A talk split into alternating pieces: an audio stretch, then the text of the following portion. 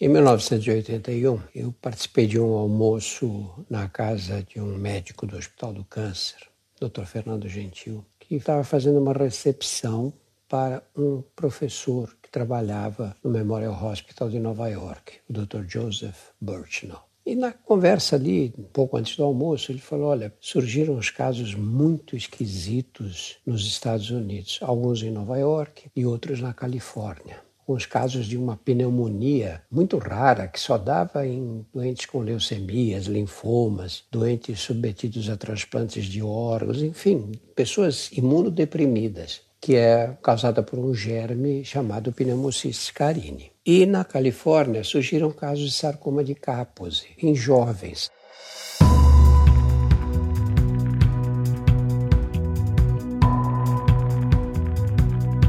Olá, eu sou Drauzio Varela e aqui você vai ouvir outras histórias.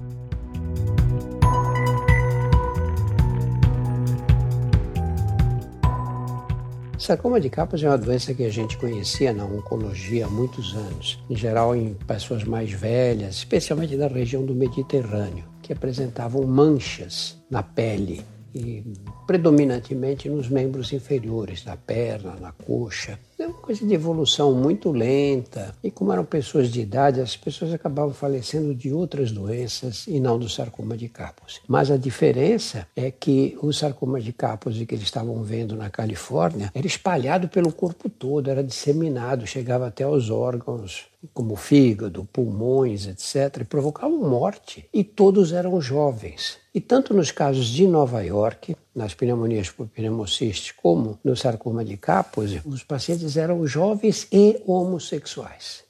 Era a AIDS que estava começando nos Estados Unidos, estava sendo detectada no país pela primeira vez.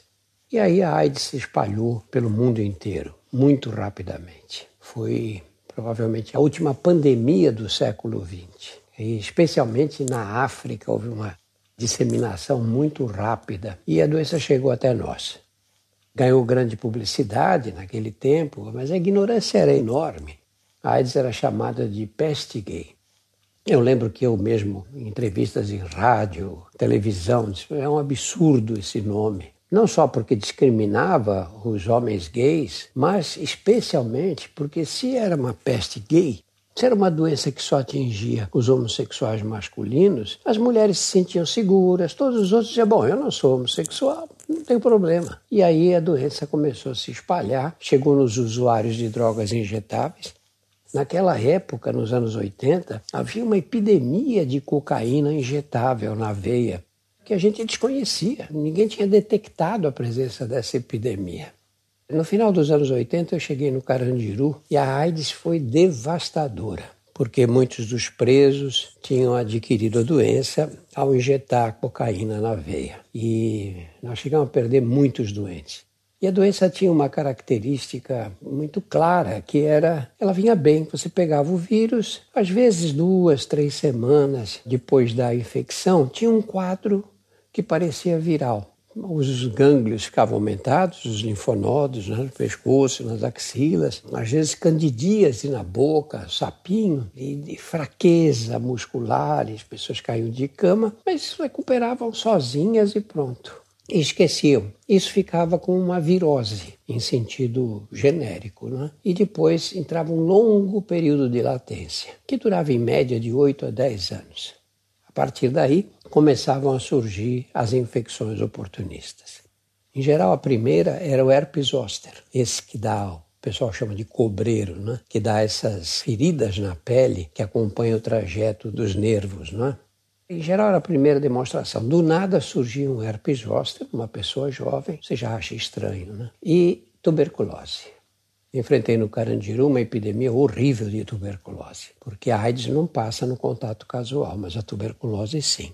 Aquelas células lotadas, à medida que a imunidade vai caindo na pessoa infectada pelo HIV, uma hora ela apresentava tuberculose como uma das primeiras manifestações da AIDS. A partir daí, iam se repetindo as infecções oportunistas. Pneumonias, em geral, muito frequentes, né? Meningites, lesões cerebrais por toxoplasmose, Era uma doença muito variada e você tratava uma infecção e vinha outra, e depois outra, e depois outra, e chegava uma hora que o doente estava tão debilitado que não sobrevivia. A doença era uniformemente fatal. Eu lembro quando, logo no início, eu fui para os Estados Unidos, fiz um estágio para aprender o que era essa doença que estava surgindo, essa doença misteriosa, e fiquei na enfermaria do serviço de imunologia lá desse hospital, do Memorial Hospital. E aí, quando eu voltei para o Brasil, eu era o único oncologista que tinha visto casos de AIDS, porque os casos de AIDS eram vistos em geral pelos infectologistas e muitos deles pelos dermatologistas, por causa dessas lesões que surgiam na pele.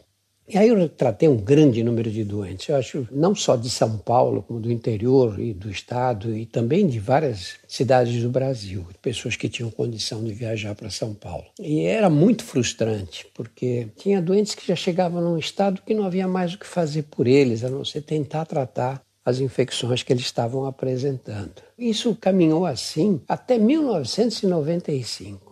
Eu nunca esqueço que eu estava num congresso nos Estados Unidos e o Dr. John Bartlett, que era o chefe do Serviço de Moléstias Infecciosas da Johns Hopkins University, uma das maiores universidades americanas, e ele me disse: Olha, vai haver uma revolução no tratamento da AIDS, porque os trabalhos que estão sendo conduzidos aqui mostraram que surgem agora medicamentos pertencentes à categoria dos inibidores de protease. E esses medicamentos vão revolucionar o tratamento da AIDS, especialmente porque nessa época se entendeu que não adiantava dar um medicamento só para AIDS como a gente vinha fazendo, dava o AZT, aí a hora que o doente progredia dava o DDI, e os resultados eram pífios, eram resultados muito precários.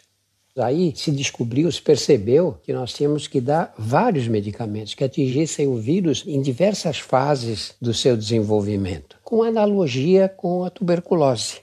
Na tuberculose também foi assim. No início você dava um medicamento só e não curava a tuberculose.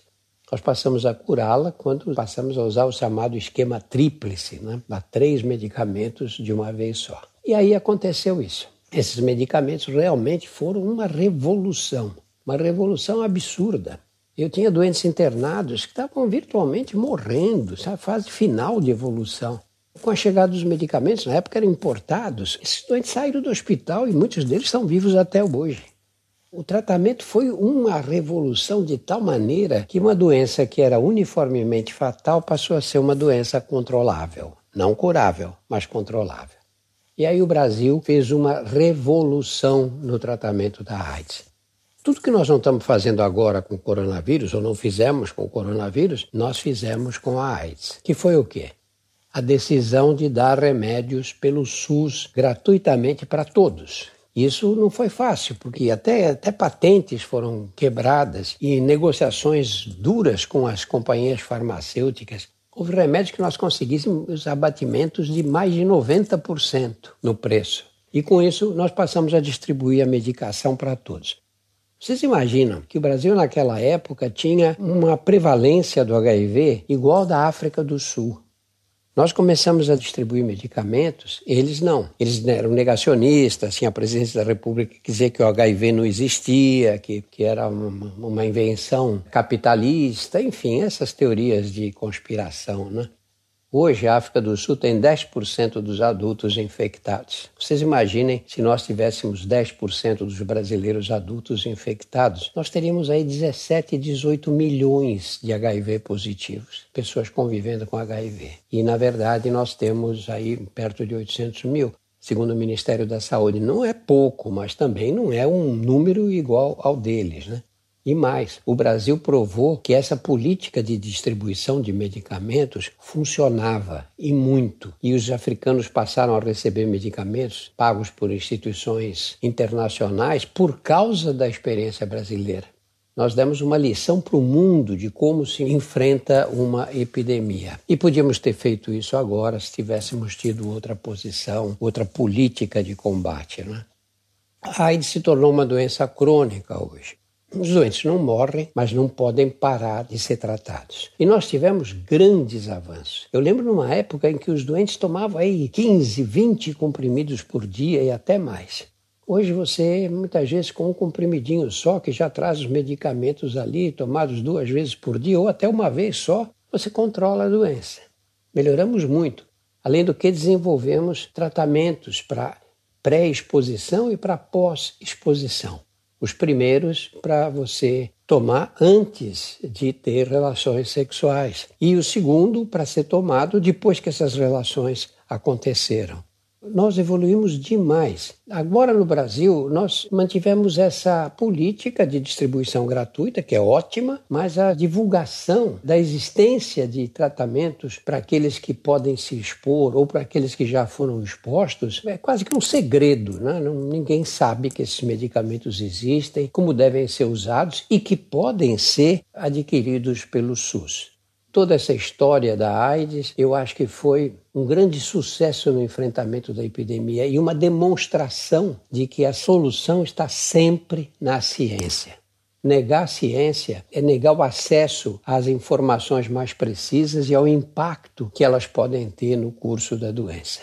A AIDS apareceu, nós desenvolvemos medicamentos que controlam a doença, as pessoas eh, se mantêm com saúde, mas dependentes de tratamento. Então, infelizmente, agora nós começamos a relaxar nas medidas de prevenção, especialmente os mais jovens, que não viram aquela AIDS que a minha geração viu, de doentes graves, emagrecidos, caquéticos, morrendo depois de muito sofrimento, de tantas infecções.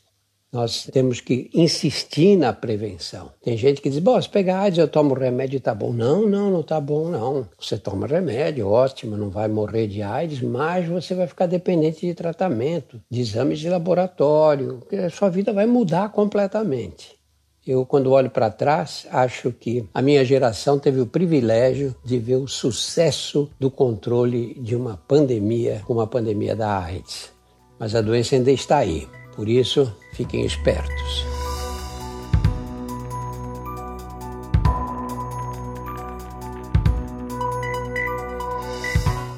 Semanalmente estarei aqui para contar outras histórias.